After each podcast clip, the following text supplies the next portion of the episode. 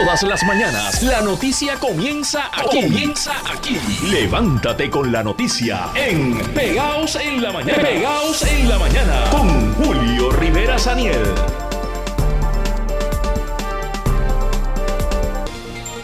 La mañana comenzó lluviosa, amigos, y con vigilancias y advertencias la zona metropolitana de San Juan, particularmente Bayamón, Cataño, Guaynabo y Tuabaja, están bajo advertencia de inundaciones urbanas y de riachuelos hasta las 7 de la mañana de hoy.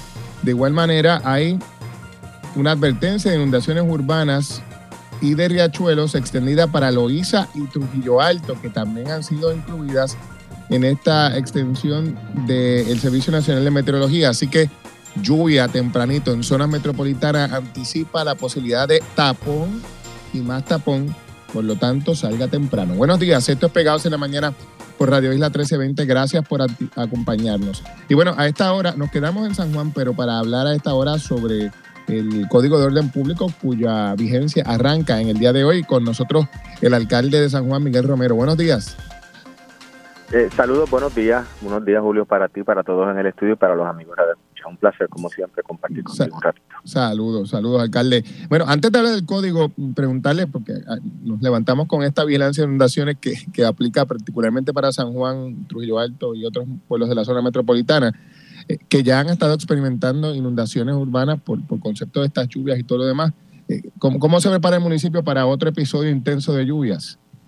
Bueno, a través de lo que es nuestra Oficina Municipal de Manejo de Emergencias, eh, la unidad de control de inundaciones del municipio de San Juan y personal de obras públicas eh, llevan a cabo constantemente y particularmente en días donde se anuncian eh, inundaciones repentinas a través del Servicio Nacional de Meteorología, pues todos los esfuerzos para continuar mitigando y eliminando riesgos que puedan exacerbar en las comunidades las posibilidades de inundación.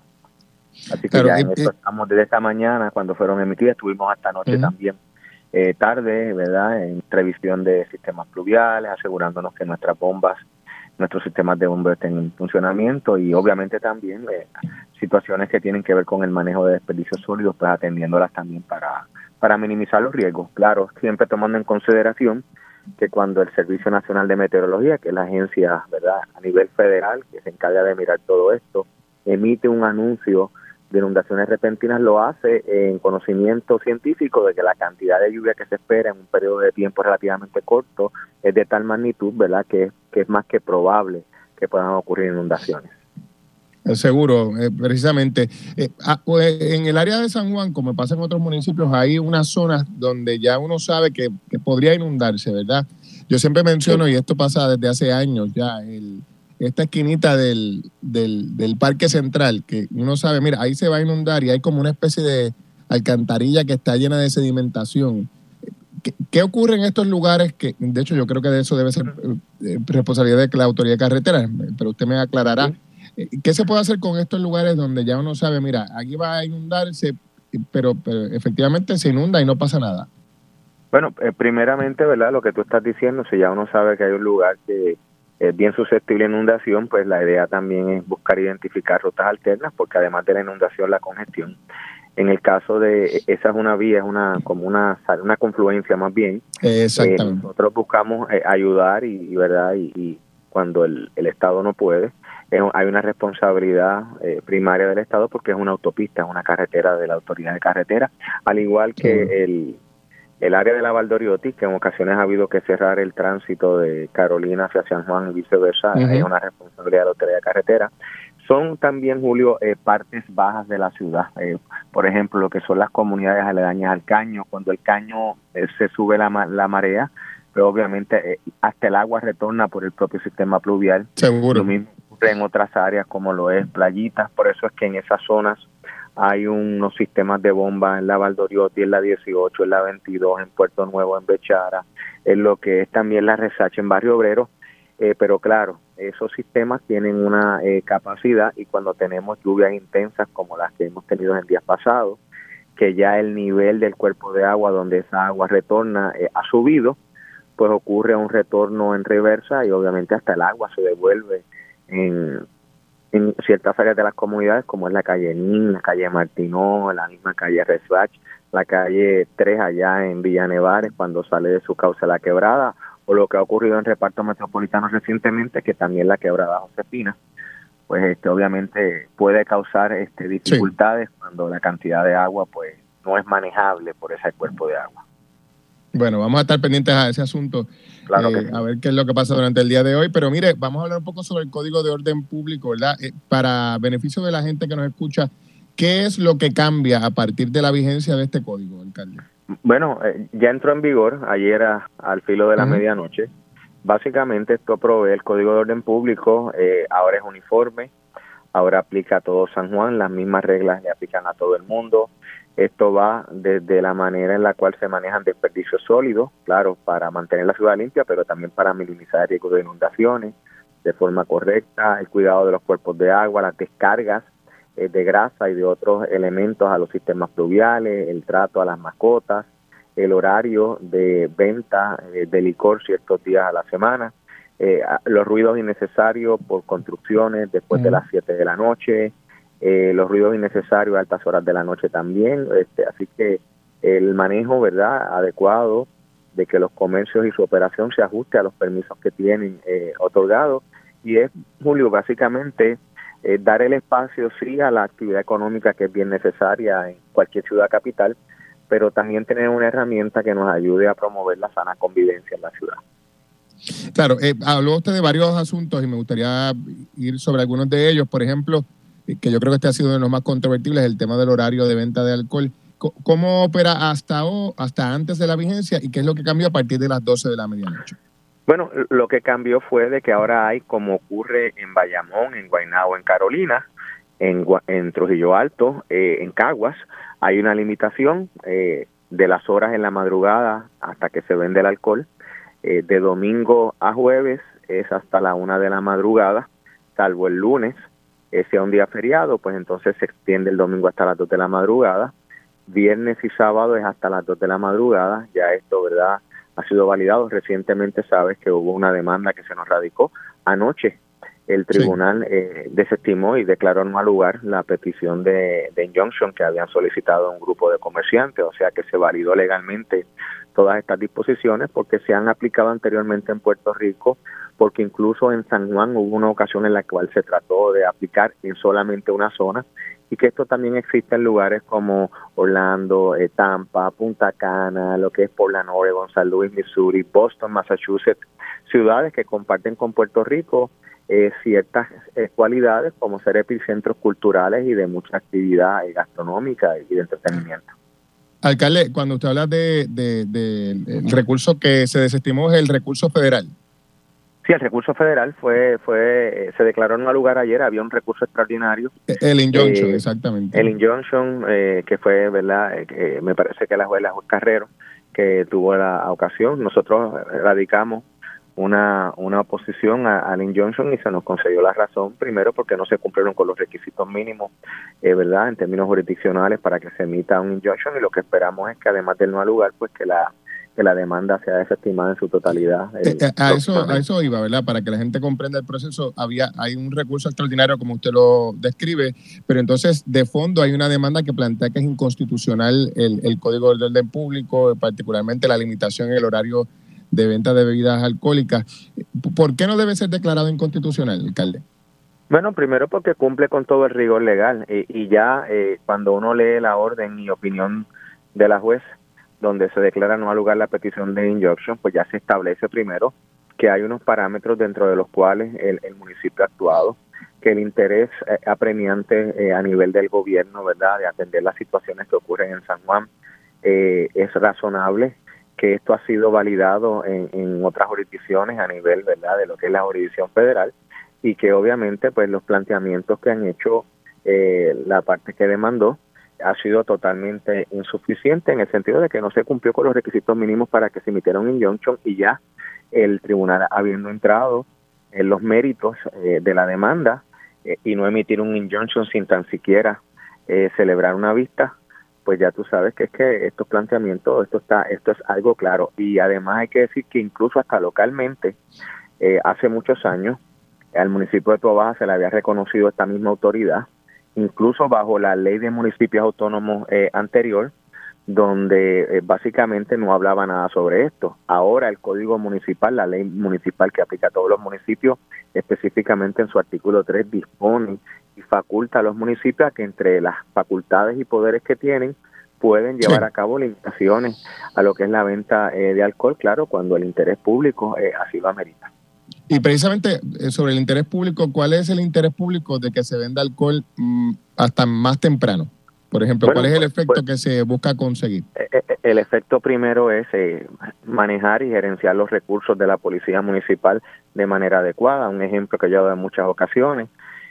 Ha habido instancias en las cuales tenemos que tener muchos policías prácticamente en, en sectores y en áreas vigilando el comportamiento de personas intoxicadas de alcohol a altas horas de la noche. A altas horas de la noche es que, por ejemplo, ocurre el 38.7% de los asesinatos, eh, según las estadísticas del año 2022. Más del 22% de los delitos tipo 1 también ocurren a esa hora. Eso nos permite tener ¿verdad? un funcionamiento de la policía que esté más alineado a lo que es la ejecución de planes de trabajo que tienen que ver con patrullaje preventivo en comunidades donde hay incidencia criminal, en trabajo en conjunto con las autoridades federales eh, y estatales. En adición a eso, eh, también procuramos promover una mayor eh, calidad de vida o una mayor sana convivencia y te voy a dar un ejemplo. El área de la calle Loíza, que es un área que eh, está booming en cuanto a negocios, entretenimiento, que queremos apoyar de forma ordenada. También ahí hay vecinos en Machuchal, por ejemplo, gente que trabaja, que trata de descansar. Estas, eh, el exceso de ventas de alcohol, el comportamiento de las personas, los ruidos innecesarios, eh, que ocurren, eh, la toma de eh, aceras para estacionar carros, bloqueando entradas, pues mira, tenemos que crear esa sana convivencia y es una realidad que el exceso, el uso excesivo de alcohol está relacionado, mira, a las 5 de la tarde, a lo mejor tú entras a un lugar y hay dos personas que se miran mal y no pasa nada. Después de las 2 de la madrugada, intoxicados de alcohol, y eso lo hemos visto en videos en la calle Canal y en otras áreas, la gente pierde el control, pierde la prudencia, sacan cuchillas, sacan armas, eh, si alguien mira a la pareja de alguien, todo eso estamos acostumbrados a haberlo visto. Así que esto es una, aquí no hay balas de plata, no hay silver bullets, como dice en inglés, pero esto es una herramienta más para propiciar que San Juan sea una ciudad eh, con orden, ordenada, que abra espacio, sí, a, la actividad económica, eh, pero que también se promueva la convivencia de una ciudad donde viven más de 300 eh, entre 330 y 342 mil personas. Bueno, bueno, alcalde, se nos acaba el tiempo, pero no puedo dejar de preguntarle sobre, sobre el escenario electoral, que estamos ya a la vuelta de la esquina. ¿Usted está con Jennifer o con Pierluisi? No, yo he anunciado ya mi respaldo desde el, evento del primero de octubre al gobernador Pedro Pierluisi. Y nos unen lazos de amistad de muchos años, incluyendo antes de que ambos estuviésemos en estas eh, funciones políticas. Así que, que eso ya está sobre la mesa, claro.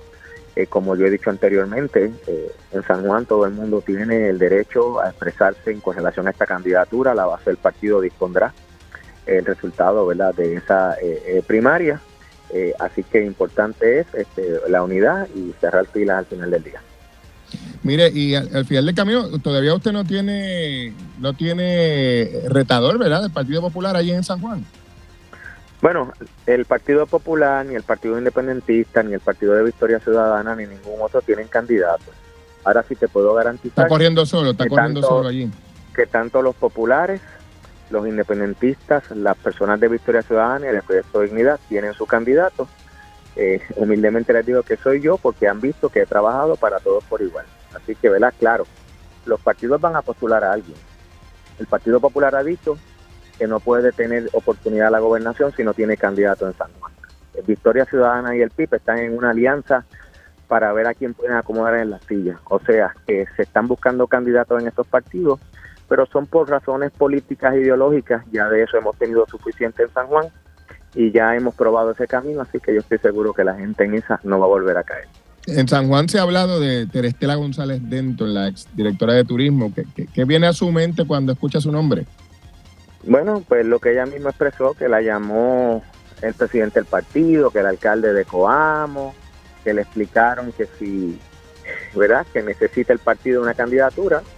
Eh, ya veremos, ¿verdad?, si esa candidatura se materializa. Yo no tengo ningún problema, ¿verdad? Yo estoy claro en mi trabajo y, y agradezco el respaldo porque sé a base de los resultados de distintas encuestas que se han publicado, que a la gente de San Juan le importa y sobre todo valora el trabajo que se está haciendo por mejorar sus condiciones de vida. alcalde, me dicen que hoy habrá múltiples manifestaciones y que hasta los Uber están afectados, que, parece que va a haber algún tipo de paralización por concepto del Código de Orden Público. Este, ¿Usted está al tanto? Bueno, yo siempre he escuchado, ¿verdad? Hasta ahora no ha habido ninguna. Ya esto está en aplicación eh, ya el tribunal lo validó. Eh, yo creo que la gente, ¿verdad?, que quiera manifestarse en contra tiene pleno derecho así hacerlo, se le debe respetar, se debe proteger ese derecho, se debe propiciar, ¿verdad? Eso es parte de lo que es nuestro sistema democrático. Eh, y de nuevo, mira, este Julio, aquí el código tiene unas disposiciones para promover su evaluación en 90 días, después garantiza cada 180 días, hay un comité de ciudadanos, ningunos empleados municipales que ha sido designado para eh, examinar todo esto, ¿verdad? Para tener métricas, para uno ser responsable.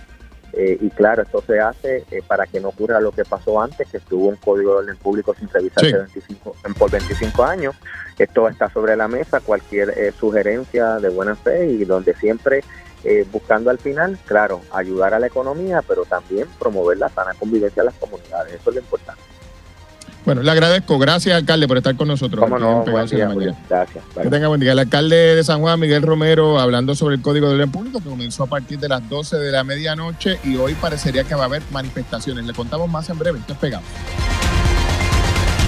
Mucho ojo y precaución, amigos, porque hay vigilancias o más bien advertencias de inundaciones urbanas y de riachuelos que se extienden a las 7 de la mañana. Si usted vive en Río Grande, Luquillo, Canóbanas, Loíza, Trujillo Alto, Bayamón, Cataño, Guaynabo, Tuabaja, Carolina o San Juan, sepa que va a estar impactado por este evento de lluvias y que si está a punto de salir de su casa, no lo deje para último minuto porque la mañana, zona metropolitana, metropolitana extendida, lluvias e inundaciones son el equivalente a tapones. Así que arranque tempranito. Buenos días, esto es Pegados en la Mañana por aquí por Radio Isla 1320. Gracias por acompañarnos. Bueno, mientras estamos pendientes a ese episodio de lluvias y de mito conectamos con nuestra meteoróloga Suheili López Belén, vamos a hablar a esta hora sobre la encuesta del periódico El Nuevo Día, que hoy tiene su más reciente entrega y en la que aborda específicamente el tema de la primaria a la gobernación entre Jennifer González y eh, el gobernador Pedro Pierluisi asegura la portada que la brecha se va cerrando, aunque todavía hay una ventaja de unos 14, de un 14% para eh, Jennifer González. Nos acompaña a esta hora el director de campaña de Jennifer González, Aníbal Vega Borges. Buenos días, don Aníbal, ¿cómo está? Buenos días, Julio, contento y feliz por los números que estamos viendo de la encuesta, otra encuesta que uno la toma, ¿verdad? como un instrumento de trabajo, pero es lo que hemos indicado constantemente que Jennifer González tiene el favor del pueblo de Puerto Rico, sobre todo del Partido Nuevo Progresista, y también te puedo indicar que mi número cuando llegue el día 2 de junio va a ser 67 a 33. Ese es el número que 67 a 33, es una pela y media. Bueno, ya, ya Falta, falta unos meses para demostrar este liderato de Jennifer González en términos de transformar eso en números.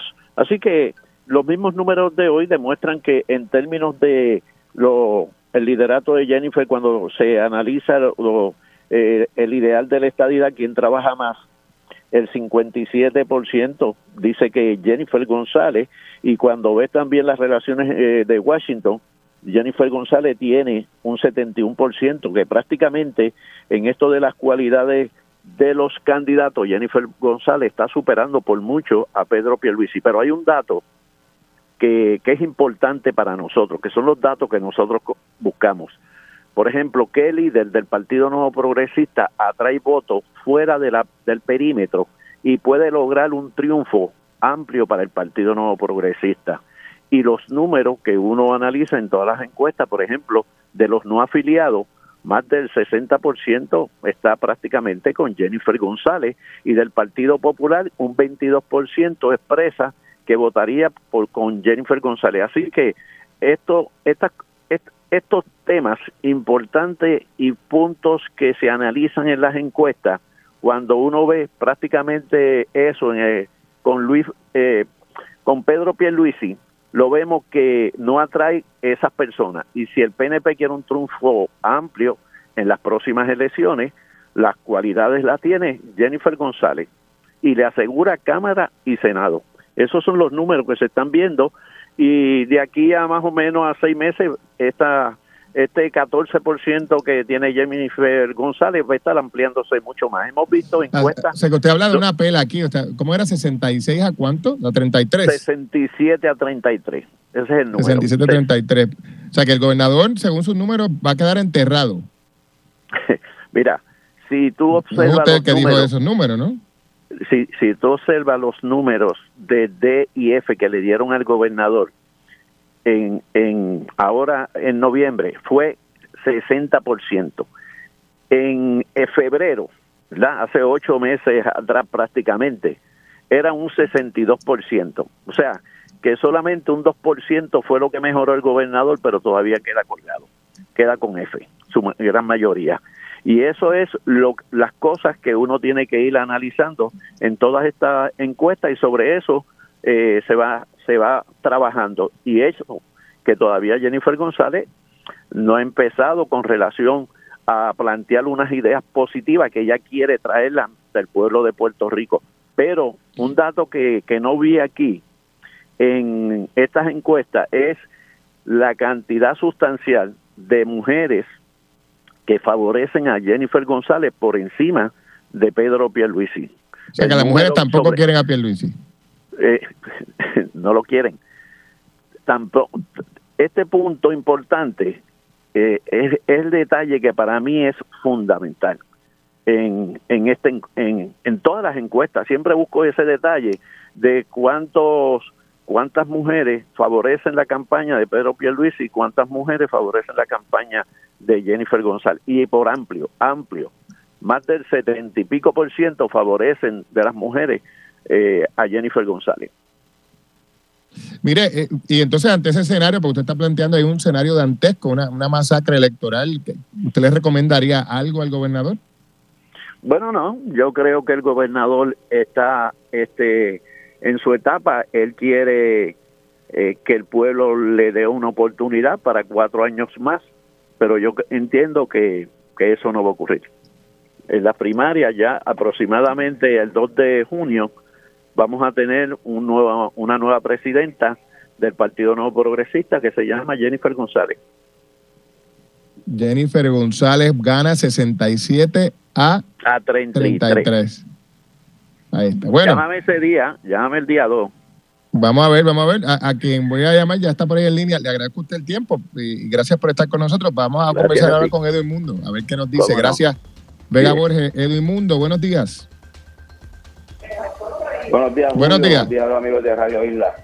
Gracias por acompañarnos. Bueno, Vega Borges está contentísimo y, anticipa que, van a perder por pela doble. Dice que 67 a 33. ¿Qué, qué, le parece a usted? Yo quiero mucho a Aníbal. Aníbal es un tipo bien optimista, que siempre ha echado para en la vida y que ve las cosas mal, las ve siempre bien. Y pues esas cosas son, son loables en las personas. Eh, pero tienes que recordar que hace semanas atrás iba a hablar de 80-20. Ya empezó a reducir su margen eh, y yo creo que pues que eh, realmente cuando el, gobernador apriete la campaña, eh, todo el mundo sabe lo que va a pasar. Nosotros estamos confiados, estamos donde estamos que estar. Cuando tú ves las encuestas, las de ALA y ves estas, ves que cuando vota el PNP para que va a votar la primaria, eh, Pedro Pierluisi debe ganar la misma. Nosotros eh, estamos seguros de ese triunfo, porque estamos preparándonos no para las primarias, pero estamos enfocados en las elecciones. Para pero primero hay que ganar la primaria, don Edwin, ¿no? Eso es una práctica para las elecciones. Nosotros estamos confiados y sabemos que lo que va a pasar en la primaria, cuando tú tienes el 80% del liderato de tu partido detrás de ti, cuando tú tienes la maquinaria y la estructura electoral detrás de ti, cuando tú tienes los chavos para hacer la campaña en tu campaña, eh, realmente tú sabes lo que va a pasar al final del camino. Y Pero entonces usted está planteando que la victoria va a ser como consecuencia de tener el poder de la maquinaria y del partido. Y la idea y la obra y el dinero que se ha invertido en el gobierno de Puerto Rico. Julio, hoy en Puerto Rico el 70% de los servidores públicos tienen un mejor salario. Los maestros y los policías y los bomberos tienen 12 mil pesos al año más en el bolsillo.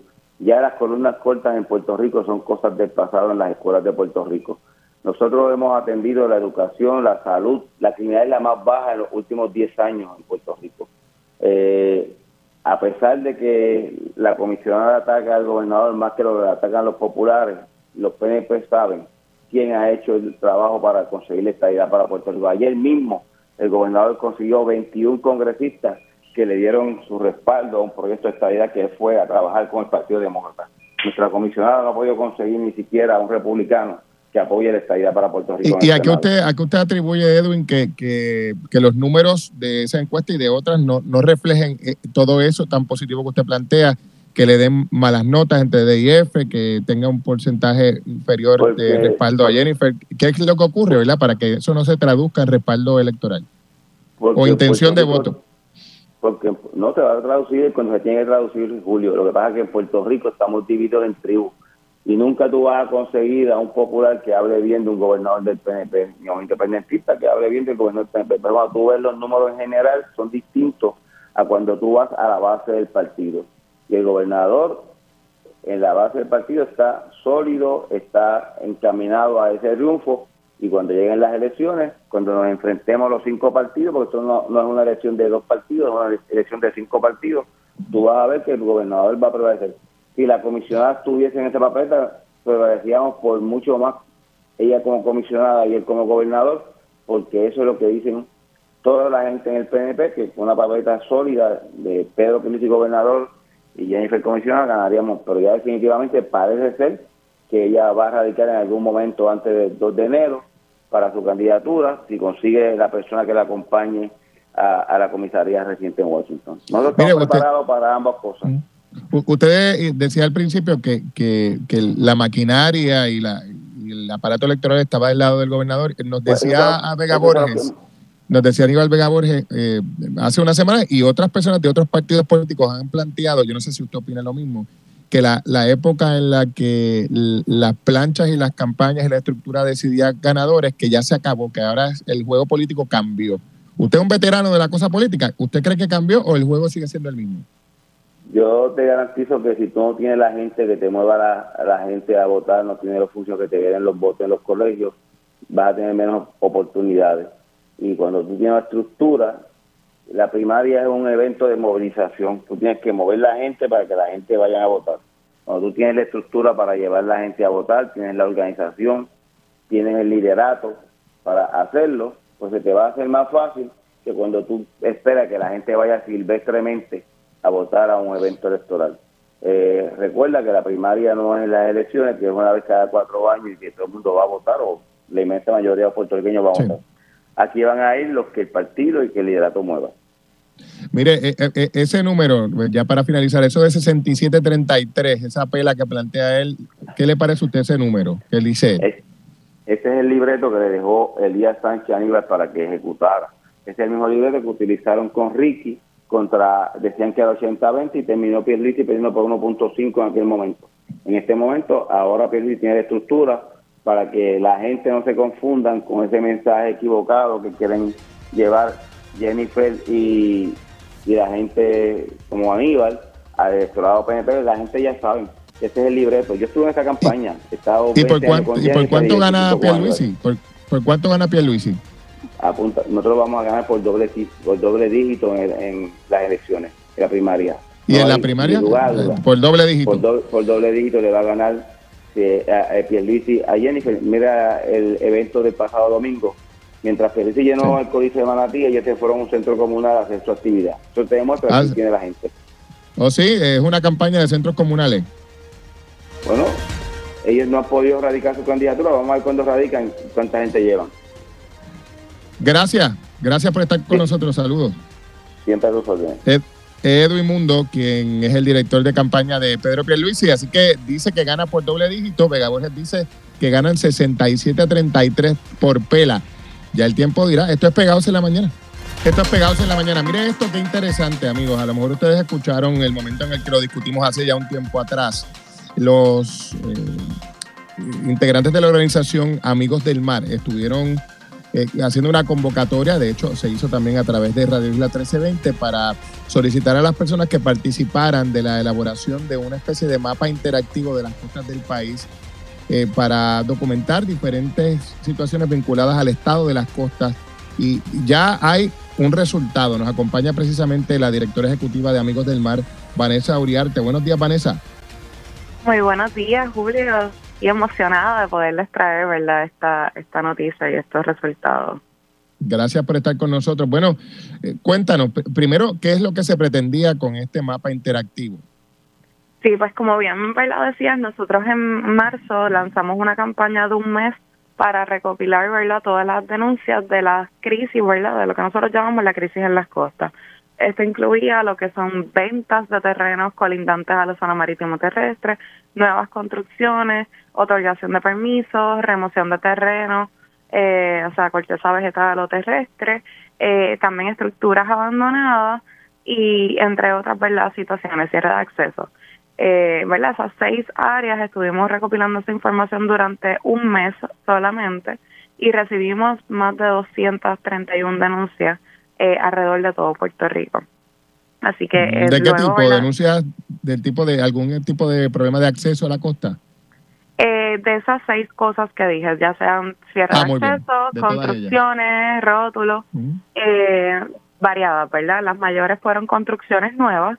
Eh, y luego, ¿verdad? De cerrar la plataforma, iniciamos un proceso de validación. Así que nuestro equipo fue a visitar cada uno de esos 231 puntos y hoy, ¿verdad? Presentamos los datos finales con un mapa real eh, de qué es lo que ocurría, ¿verdad? En estos espacios, confirmando, ¿verdad? Y haciendo todo una línea de investigación sobre cómo se otorgaron estos permisos, si tenían permisos, si no, dónde están ubicados.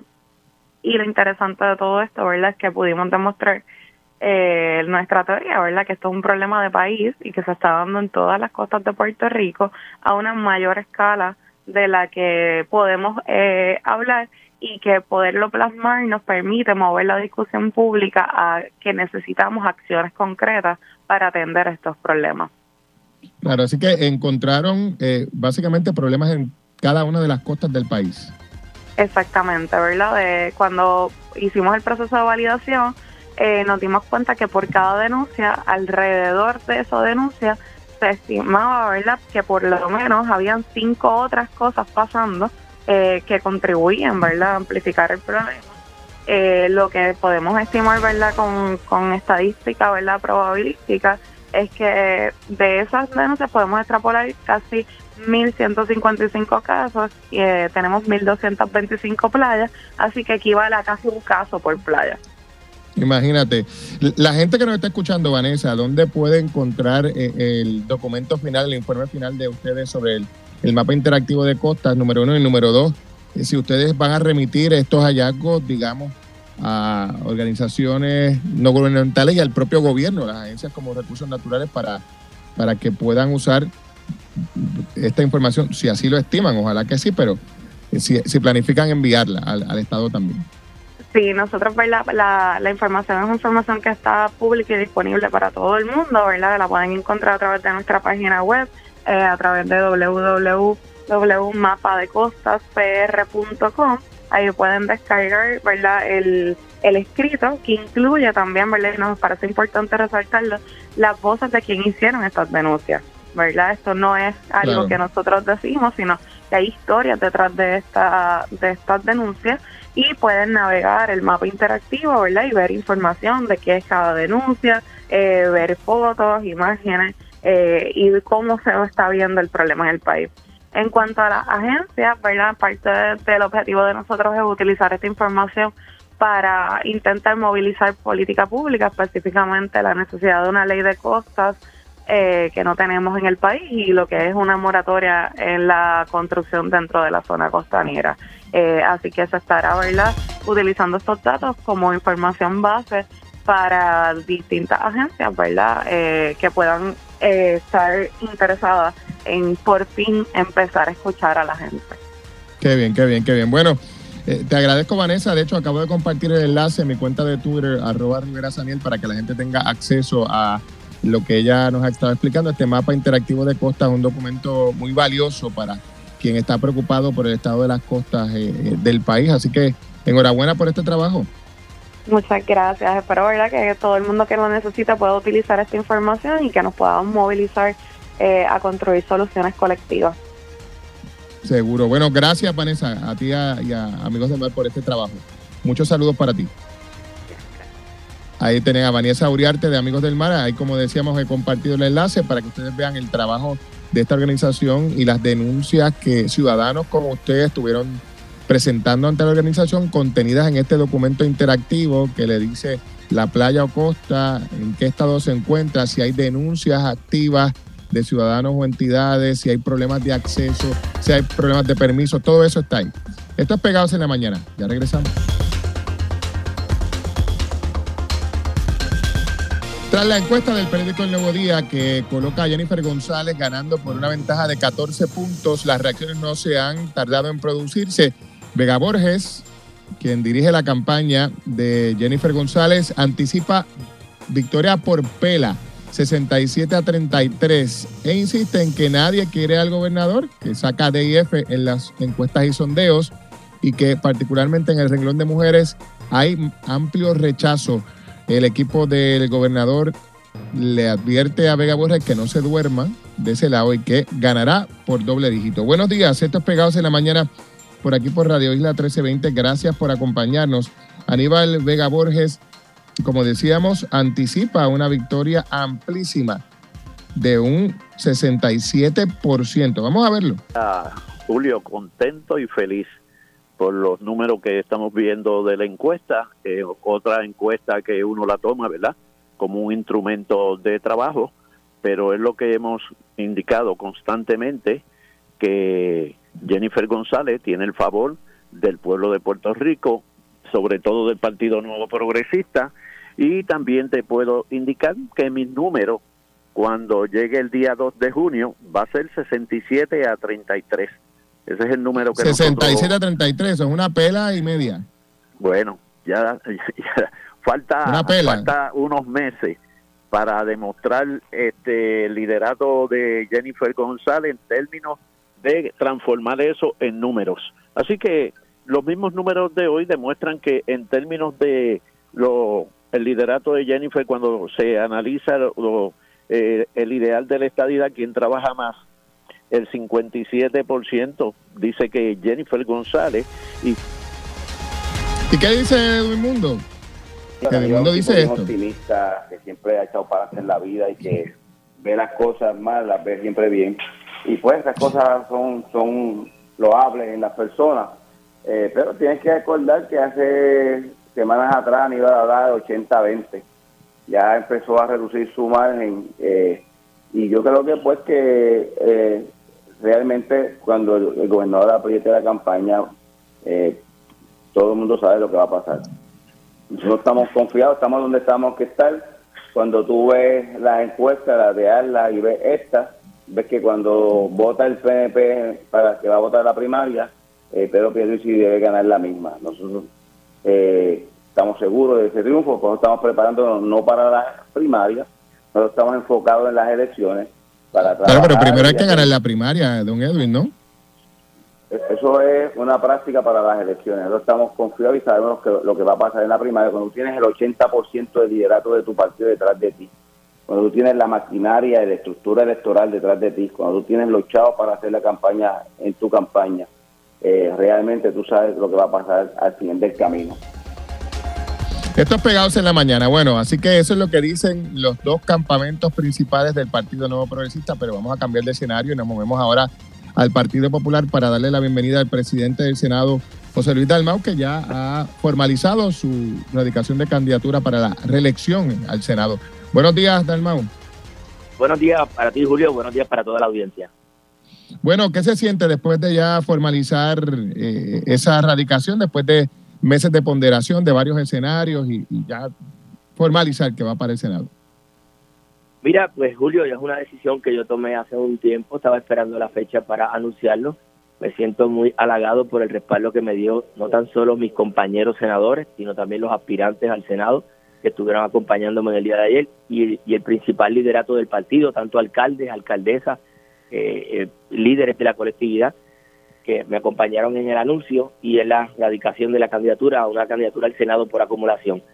Yo siempre he sido un legislador de mucho trabajo, pero este Senado ha dado ejemplo con cinco partidos y uno independiente de ser un Senado inclusivo, de darle oportunidad a las minorías. Hemos aprobado más medidas de minorías que cualquier otro Senado eh, anteriormente. Le hemos dado espacio para presidir comisiones, hemos dado presupuesto y hemos considerado los proyectos si son buenos, no importa el autor o el partido a quien militen.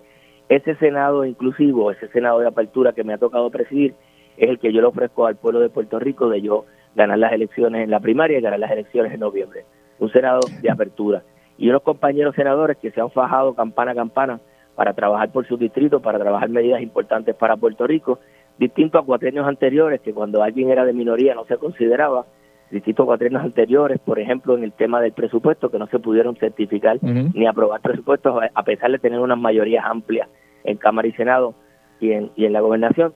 Y, y esos son cambios y estilos que el pueblo debe evaluar a la hora de votar, y esa es la oferta que el Partido Popular y este servidor le hacemos tanto a los populares para la primaria como al pueblo de Puerto Rico. Mire, eh, precisamente eh, vi, que usted fue con, como usted dice, con el respaldo de colegas suyos del Senado. De haber una mayoría popular, ¿usted aspirará a revalidar como presidente? Sí, la contestación es sí, pero los, los cargos en los, partidos y de la legislatura se, se obtienen por los votos de los compañeros. Y allí estaban presentes toda la delegación del Partido Popular y legisladores de distrito y también estaban presentes aspirantes que en un momento dado, después de yo hablar, me tomaron por sorpresa y a través de la vicepresidenta María Lee González, senadora por el distrito de Ponce, expresaron que del Partido Popular ganar las elecciones, ellos estarían endosando a este servidor para continuar siendo su presidente.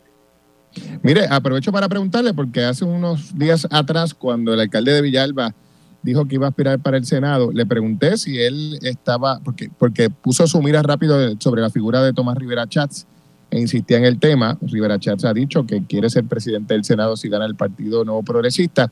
Y le pregunté si él aspiraría a la presidencia del Senado o a una posición de liderato y, dijo que no lo descartaba. ¿Usted cree que el alcalde Villalba podría vencerle en un, en un espacio como ese?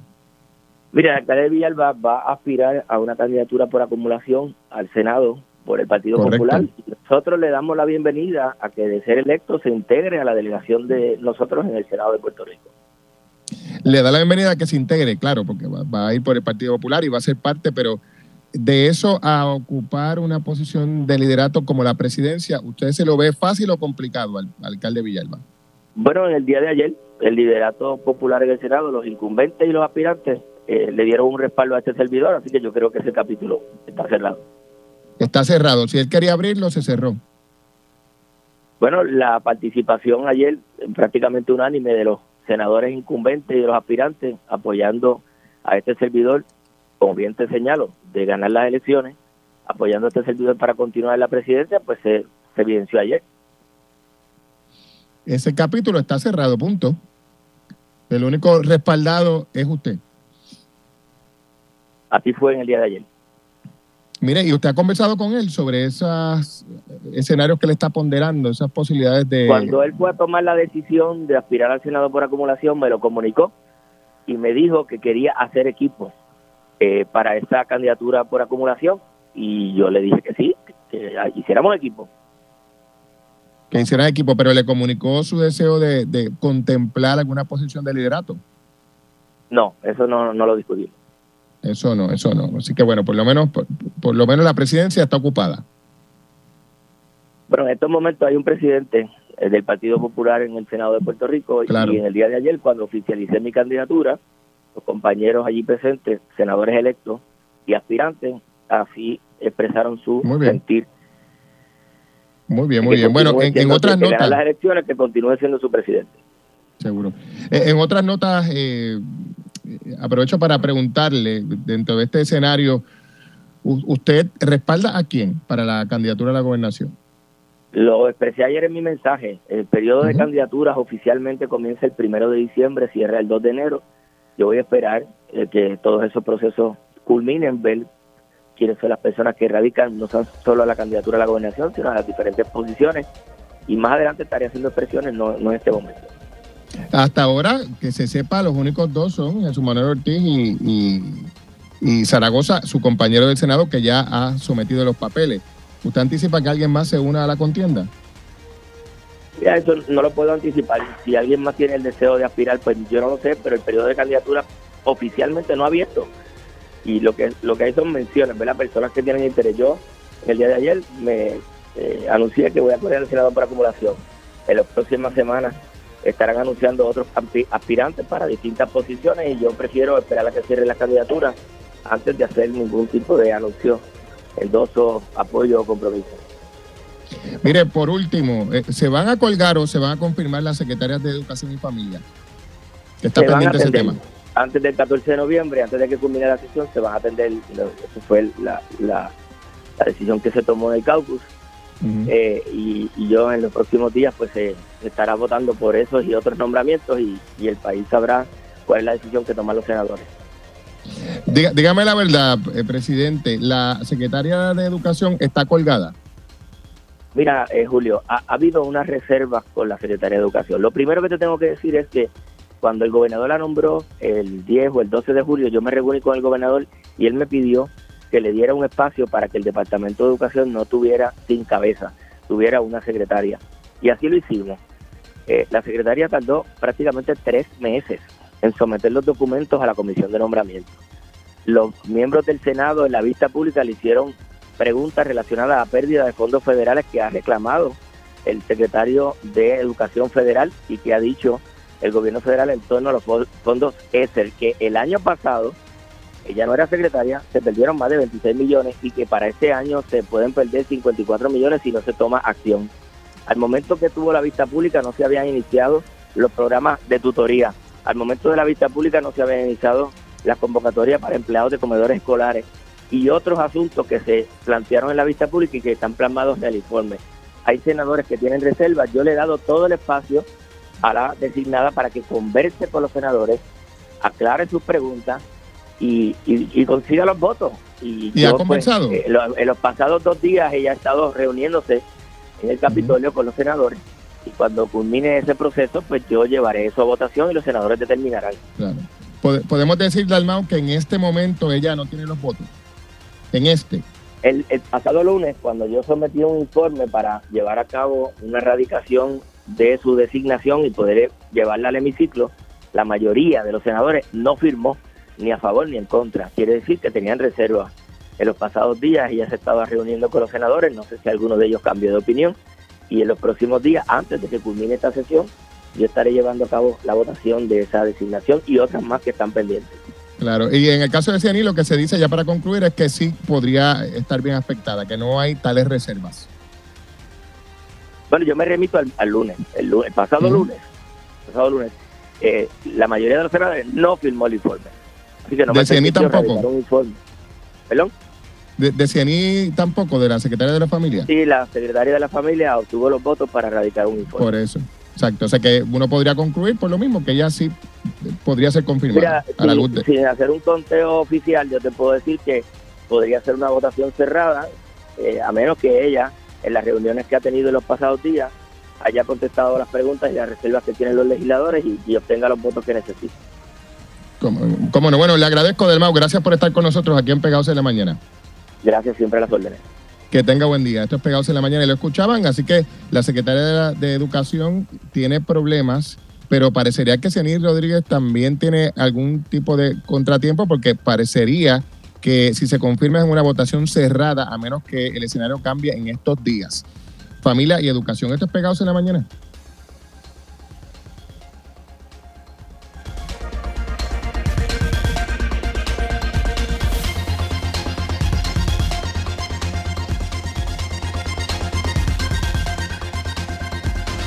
Bueno, bueno, señores, y a esta hora ya conectamos con Manuel Natal del Movimiento Victoria Ciudadana. Buenos días, Natal. Buenos días, Julio. Buenos días a todo el público que Escucha. Gracias por acompañarnos. Bueno, primero preguntarle eh, sobre el resultado de la encuesta publicada por el periódico El Nuevo Día, una más de las que se publica. Vimos hace unos días la de Noticel y habrá otras tantas, pero esta, ¿qué, qué, le merece? ¿Qué análisis le merece el resultado de esta en particular?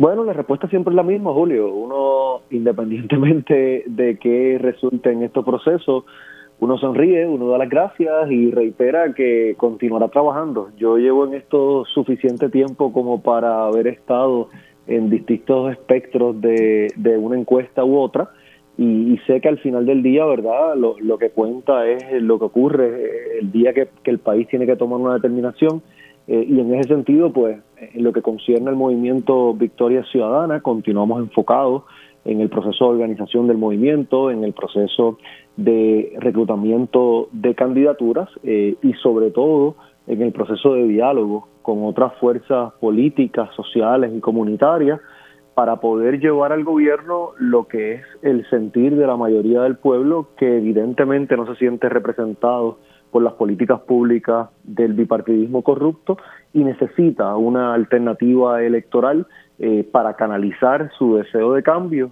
y eso es lo que estamos buscando lograr a través del movimiento Victoria Ciudadana y la Alianza de País, así que continuamos trabajando para eso todos los días.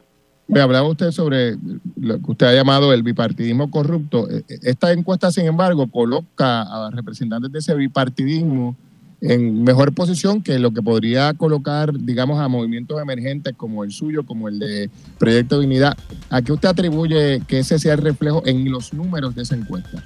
Bueno, yo, creo que sería prudente esperar a que luego de las publicaciones que hace, en este caso el periódico El Nuevo Día, eh, publiquen lo que es el cuestionario, lo que es la metodología, porque ahí uno puede ver en mayor detalle, ¿verdad? ¿Qué fue lo que se preguntó? ¿Cómo fue lo que se preguntó y demás? Yo puedo decir de encuestas, pues yo he visto otras encuestas eh, que nos ponen mucho mejor posicionados eh, que duplican, en algunos casos inclusive triplican los números que aquí se han planteado. Eh, así que, ¿verdad? Yo, yo trato de evitar caer en el juego de, una sí, otra no. Yo conozco las metodologías y el detalle de, aquellas que, que uno ha comisionado y, te puedo decir que, evidentemente ¿verdad? cuentan una historia eh, completamente distinta.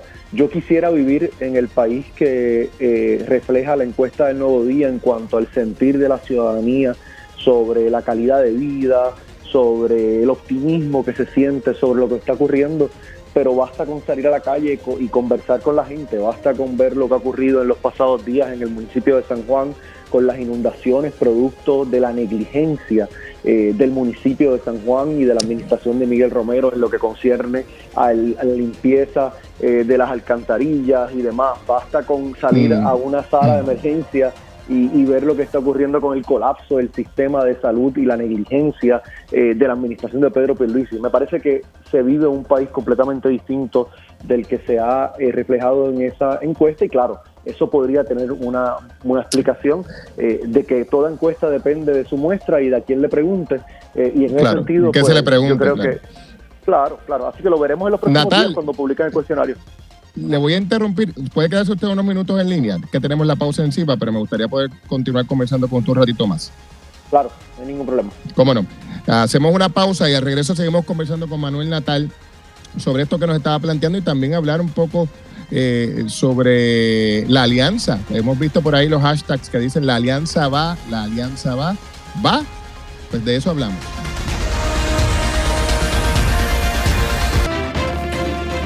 Sí, señor, esto es Pegados en la Mañana por Radio Isla 1320. Hicimos una pausa, pero ya regresamos y para seguir conversando a esta hora eh, con eh, Manuel Natal del Movimiento Victoria Ciudadana, a quien le reiteramos los buenos días, Natal. Buenos días nuevamente, Julio, gracias. Bueno, Natal, estábamos hablando eh, ¿verdad? sobre el resultado de la más reciente encuesta. Decíamos que ya antes había habido otra, la de Noticel. Habrá seguramente adicionales y usted nos daba su lectura sobre ellas. Eh, quería preguntarle ahora, sin embargo, sobre otro asunto que yo creo que la gente está muy pendiente, tanto quienes están apostando a esa posibilidad como quienes están apostando a que no se dé, que es la alianza.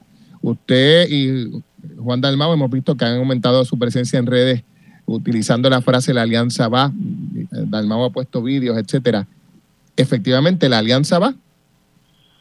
La alianza va porque el país necesita una alternativa electoral para derrotar al bipartidismo corrupto y para poder llevar la esperanza al poder y tener un gobierno competente, un gobierno que funcione y un gobierno que represente los mejores intereses de la mayoría del pueblo. Así que eso va a ocurrir. Los detalles de cómo eso va a ocurrir, eh, no solamente en cuanto a posibles colaboraciones, entre el PIB y Victoria Ciudadana, sino también otras fuerzas políticas, sociales, comunitarias que ya se han eh, sumado a este esfuerzo, pues se estará anunciando en, los próximos días en algunos casos, en las próximas semanas en otros.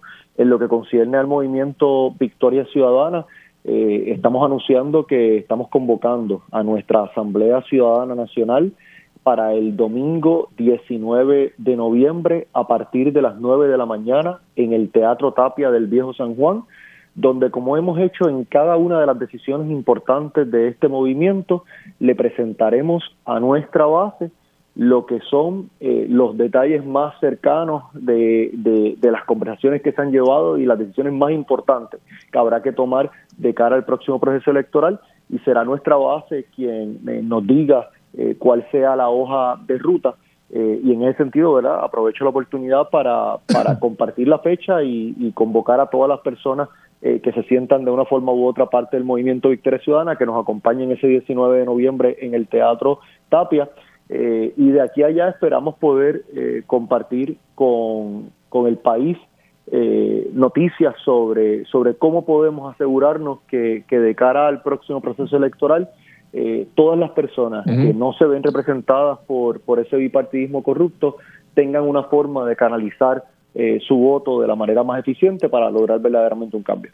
Natal, eh, para, tenerlo claro, en esta reunión del 19 de noviembre no se va a decidir el futuro de la alianza o sí se va a decidir algún elemento vinculado a esa alianza. vamos a dar más detalles en los próximos días y, y, mientras se acerca la fecha, eh, pero te puedo adelantar que, el 19 de noviembre va a ser una fecha histórica y, hay una razón de ser, de regresar al Teatro Tapia, precisamente el teatro en donde hace cuatro años le anunciamos al país la formación del movimiento Victoria Ciudadana.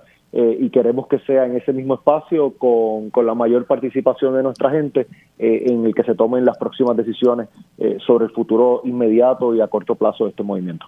Eh, incluyendo el tema de la alianza, suponemos. Eh, vamos a, estar anunciando eh, los detalles de esa convocatoria en los próximos días. Mire, otra cosa, ¿el municipio de San Juan va a tener candidato de Victoria Ciudadana? Tenga la certeza que el municipio de San Juan tendrá una candidatura del movimiento Victoria Ciudadana en la medida en que eh, el movimiento Victoria Ciudadana eh, se convirtió en la pasada elección en la principal fuerza política en la ciudad capital, así que usted tenga la certeza que vamos a tener una candidatura eh, a nivel municipal, no solamente a la alcaldía, sino a la legislatura municipal. ¿Y esa candidatura la va a ocupar usted? El tema de las candidaturas dentro del movimiento Victoria Ciudadana todavía está en un proceso de precandidatura. ese proceso culmina el próximo 15 de noviembre y posterior a eso pues podemos estar en posición de hacer eh, distintos tipos de anuncios. Eh, obviamente muchos de estos anuncios se harán también en función de los preacuerdos que se puedan llegar eh, tanto con el PIB como con otras fuerzas políticas, incluyendo la posibilidad de, colaboraciones con, con, candidaturas independientes, con movimientos sociales, con organizaciones sindicales. así que en ese sentido, ¿verdad? hemos sido muy cuidadosos de no eh, anteponer una candidatura u otra que, vaya a, de alguna forma afectar o obstaculizar la posibilidad de lograr los mejores entendidos posibles con otras fuerzas políticas, sociales, comunitarias y demás. Y, pero sí te puedo decir, ¿verdad?, que, es algo que, formará parte eh, de los anuncios que se hagan en los próximos días y las próximas semanas. Y usted, Natal, está evaluando esa posibilidad, o sea, convertirse nuevamente en candidato, más allá de lo que determinen los organismos centrales del partido. Uno tiene que querer o no querer, ¿verdad? Y, se ha planteado la posibilidad públicamente de que usted pudiese estar evaluando otras candidaturas, como alguna candidatura a la legislatura. Eh, así que por eso le pregunto si, si su mira, si dentro de su escenario político está solo San Juan o hay otras cosas que están siendo consideradas. Eh, en mi caso particular, ¿verdad? obviamente espero formar parte de, esta propuesta electoral eh, de parte del movimiento Victoria Ciudadana, pero sumándonos a, un esfuerzo más grande. Eh, mi decisión en cuanto a una candidatura está, está tomada en función de, las conversaciones y demás que, se han adelantado tanto al interno de Victoria Ciudadana como con, con, el proceso de la alianza que se está formando eh, se puedo decir de plano que en ningún momento, en ningún momento, en ningún momento, y así lo he expresado a las personas en los medios que lo han planteado, incluyendo analistas políticos, en ningún momento he contemplado eh, una candidatura a la legislatura. Eso es, un tema que estaba eh, descartado para mí desde el momento en que tomé la decisión eh, de aspirar a la alcaldía en el 2020. Eh, así que eso sí te puedo dejar ¿verdad? muy claro que, está eh, y siempre ni siquiera ha estado en el panorama. Eh, el resto de las candidaturas ¿verdad? Es, parte de la conversación y, esperamos poder estar haciendo anuncios importantes en los próximos días. Y, uno pensaría que tampoco la gobernación, por cuanto Juan Dalmau ha dicho que va a aspirar a la gobernación. Y si hay alianza, pues no hay dos candidatos, ¿no?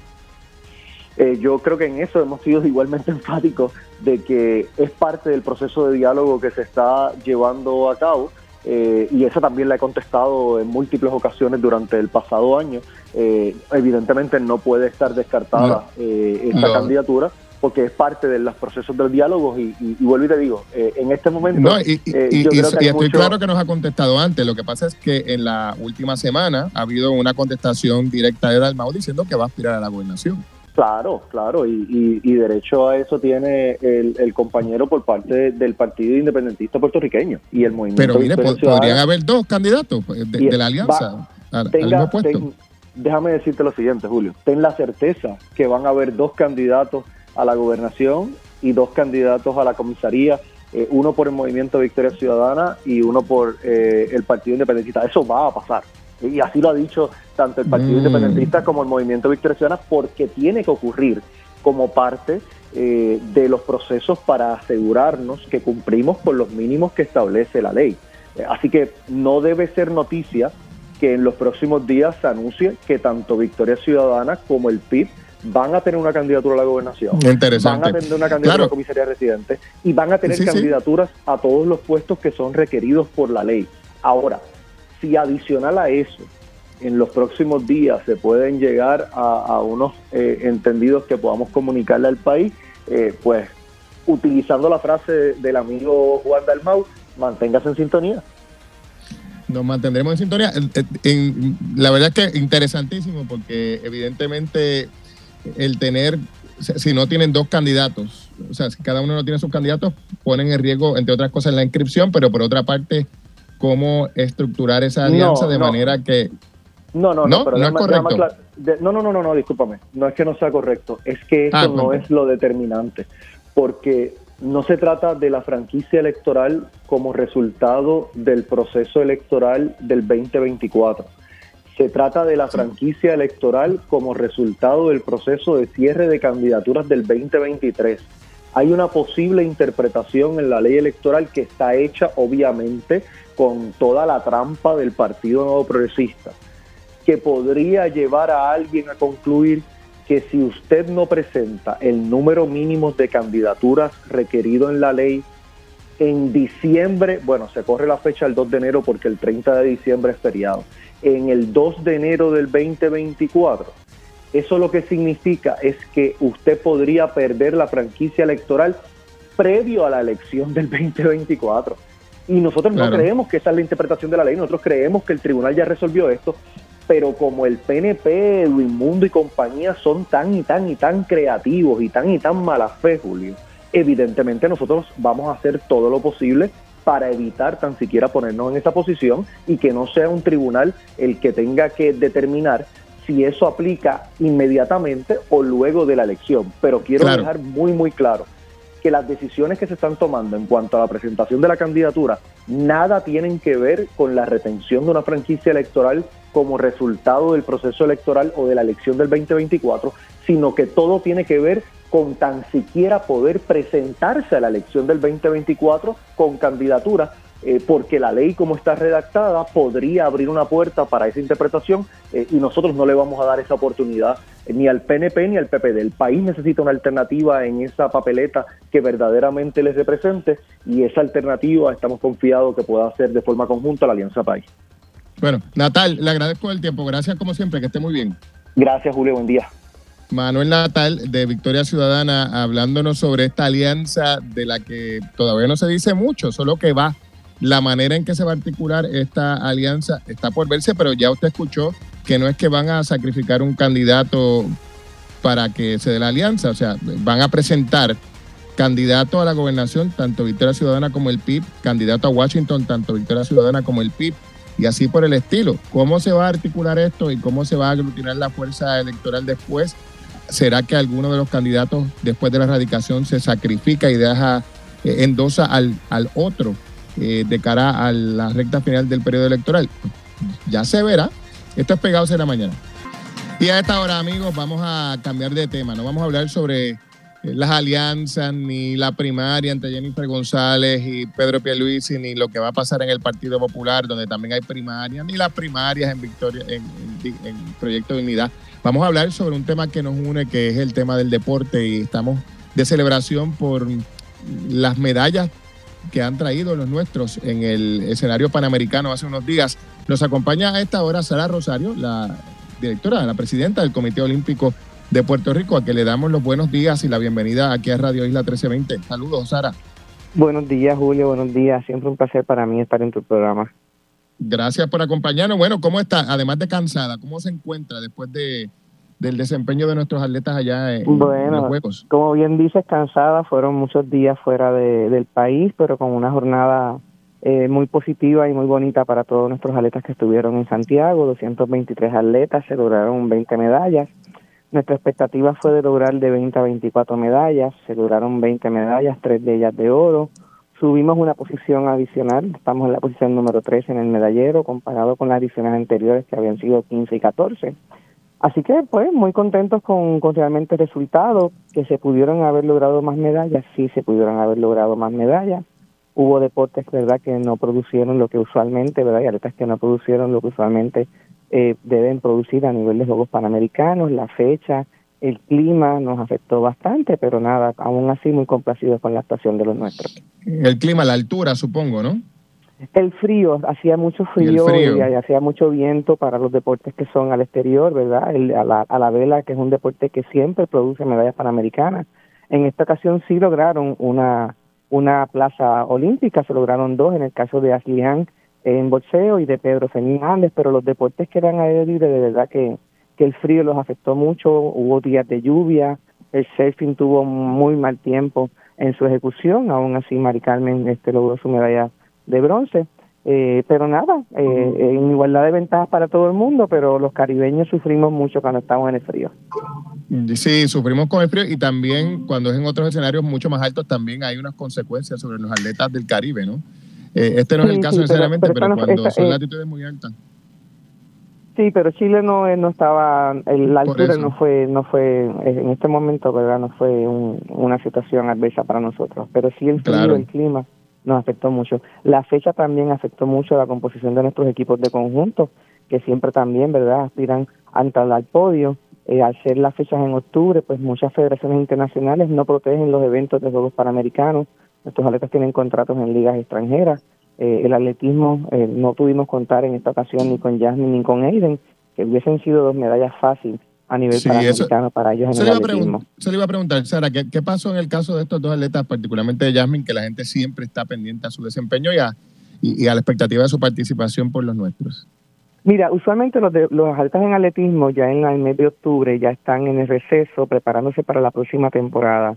Jasmine y Aiden son dos opciones a medallas en Juegos Olímpicos en París eh, y entendimos que era necesario dejarlos a ellos que hagan el trámite usual de temporada para el próximo año, ¿verdad? Y quisimos protegerlos. Hasta cierto punto fue una protección de que estuvieran su descanso, de que pudieran comenzar la temporada como usualmente lo hacen, porque las opciones reales de ellos para París son muy buenas y pues a veces uno tiene que ceder en que me pierdo esta medalla panamericana, pero obviamente no me voy a perder la opción de la medalla olímpica y estamos trabajando con eso y básicamente esa fue la razón por la que ambos no fueron. Claro, bueno, eh, como usted decía en la introducción, pues supongo que también hay un espacio para el análisis, la, evaluación del desempeño y ajustes de cara al próximo ciclo importante. ¿Qué cosas ha podido usted identificar, Sara? Cosas que habría que ajustar eh, de cara a ese próximo ciclo de competencia para, para aumentar las posibilidades del desempeño de los nuestros. Mira, yo creo que la calidad de nuestros entrenamientos tiene que ya mejorar un poco, ¿verdad? Este, y muchos entrenadores, el mismo Vladimir, en el caso de Adriana, ha dicho, tengo que buscar ayuda en el extranjero, ¿verdad? Y en el exterior para poder seguir llevando a Adriana a ese nivel.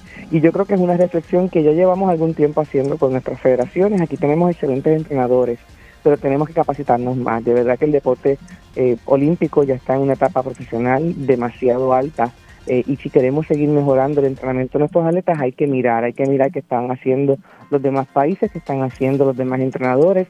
Nosotros no somos dominantes en muchos deportes, hay que mirar también en qué deportes tenemos menos ventajas. Sí, sí, eh, reconocer nuestras limitaciones, claro.